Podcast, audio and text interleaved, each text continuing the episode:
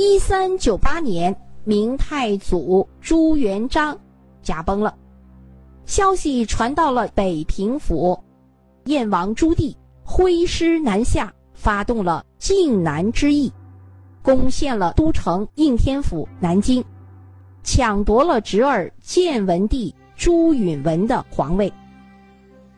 朱棣登基之后，就决定在北平建造一座。祭祀天神之地，他的目的呢，就是想要来为自己非正统继承得来的皇位证明，以此来彰显自己就是天之骄子。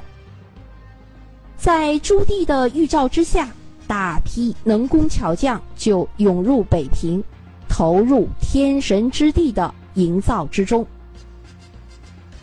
然而，随着时间的推移，明朝的皇帝就像走马灯似的，不断的更迭。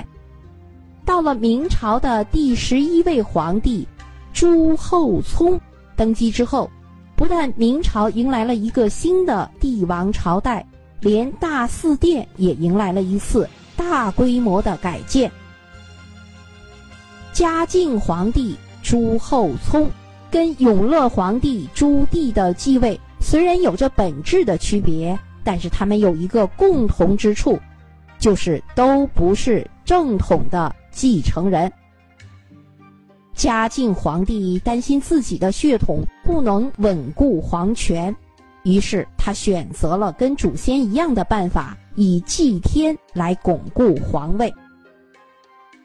永乐帝期间营造的大祀殿，在嘉靖皇帝眼里却是不满之作。并且多次在朝堂之上提出要改建，他的震怒让大臣们面面相觑，不知是因何缘故，能让这位刚登基的皇帝，即使是冒天下之大不韪，也要改建国之根本的祭天建筑。有位颇懂周易的大臣，这个大臣叫夏言，巧舌如簧。竟然猜对了皇帝的心思，夏言就滔滔不绝的表示，祭天必须是在露天进行。古人称台而不污为坛，设屋而祭为庙。他根据大祀殿的建筑特点，对其祭祀功能提出了质疑。祭之于坛谓之天，祭之屋下谓之地。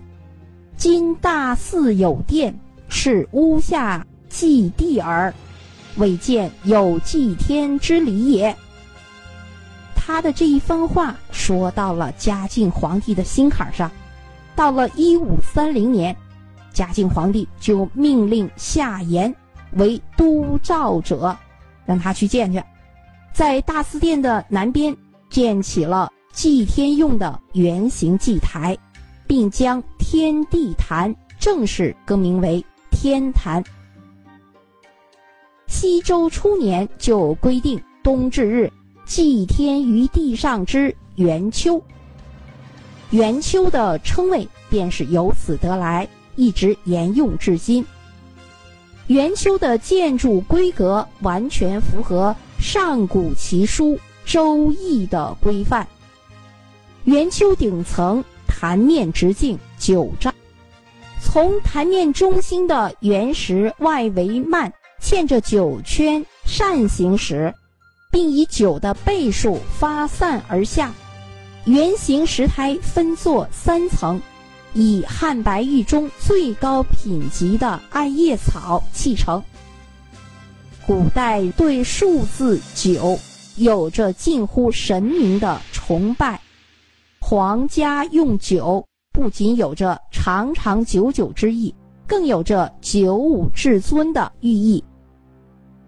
制作汉白玉建筑的圆形圆丘，迎来了数百次隆重的皇家祭典，是一座实现了人类与天对话的祭坛。它的顶部中心凸起的原石叫做天心石，传说这块天心石可使声音穿透苍穹，将皇帝的祝词直达九重天界，让神明听到天子的祈求。元丘和旗鼓两坛共同组成了天坛，有两重坛墙环绕，将坛域分为内外坛两部分。连接两坛的轴线是一条长长的单壁桥，它寓意着上天庭要经过漫长的道路。旗鼓的主体建筑是祈年殿。这里是祈祷五谷丰登的地方。古代非常重视农业，只有风调雨顺，才能五谷丰登，方可国泰民安，百姓祥和。大殿建于白石雕栏环绕的三层汉白玉圆台上，颇有拔地擎天之势，壮观恢宏。按照敬天礼神的思想设计。殿为圆形，象征天元；瓦为蓝色，象征蓝天。天坛的建造采用了高超的物理元素，除了一座比一座精美的殿宇之外，还有奇特的围墙。这座圆形的围墙就是黄琼宇院落的围墙。黄琼宇是供奉元丘坛祭祀神位的场所，分别供奉着日月神明、风雨雷电诸神的牌位。黄琼宇的墙身，也就是著名的回音壁。圆形的墙壁自然形成音波折射体。当人们分别站在东西配殿的后面，靠近墙壁。轻声讲话，虽然双方距离相距很远，但是可以非常清楚地听见对方讲话的声音。黄琼宇殿前甬路，从北面数，前三块石板叫做三阴石。站在第一块石板上击掌，只能听见一声回音。站在第二块石板上击一下掌，就可以听见两声回音；站在第三块石板上击一下掌时，就可以听见三声回音。北京的天坛现在是全国重点文物保护单位，国家的五 A 级旅游景区。好了，各位朋友。北京的天坛就为您介绍到这里，感谢您的收听，再见。